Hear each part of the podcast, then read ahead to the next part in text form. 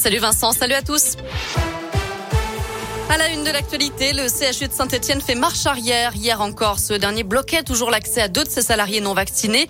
Les agents ont finalement été réhabilités d'après un communiqué publié aujourd'hui. Ils ont donc été réintégrés dans leurs droits à compter de l'ordonnance du tribunal en attendant le jugement de fond après le pourvoi en cassation. Puisque je le rappelle, le tribunal administratif de Lyon avait ordonné vendredi dernier la suspension de la sanction. Un député de la Loire menacé de mort, Jean-Michel Miss, a reçu un message qu'il a partagé sur Twitter hier soir. Ce n'est pas la première fois qu'il est ciblé. Le 16 juillet dernier, quatre jours avant l'examen du projet de loi sur l'extension du pass sanitaire à l'Assemblée, il avait déjà reçu, comme d'autres députés de la majorité, un mail contenant des menaces de mort.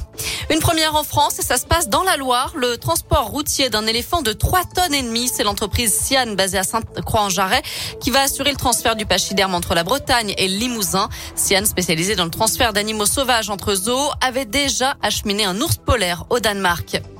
Dans l'actu aussi, 15 jours après le déremboursement des tests Covid, le nombre de dépistages a fortement diminué en France. 675 000 tests en moins en une semaine, d'après le ministère de la Santé.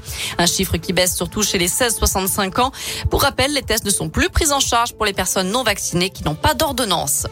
La crise, quelle crise? Total Energy profite à plein de la flambée historique des prix de l'énergie et notamment du gaz.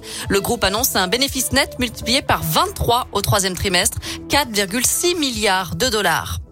Il raconte trois années de calvaire. Les parents d'Alexia Daval sortent un livre aujourd'hui. Isabelle et Jean-Pierre Fouillot publient Alexia, notre fille, aux éditions Robert Laffont.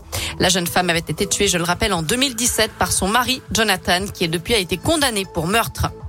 On termine avec un mot de foot. Les filles de l'équipe de France devraient connaître leurs adversaires pour l'Euro 2022 dans les toutes prochaines minutes.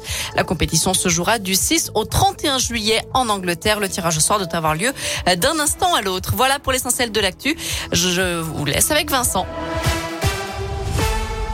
Merci beaucoup Noémie.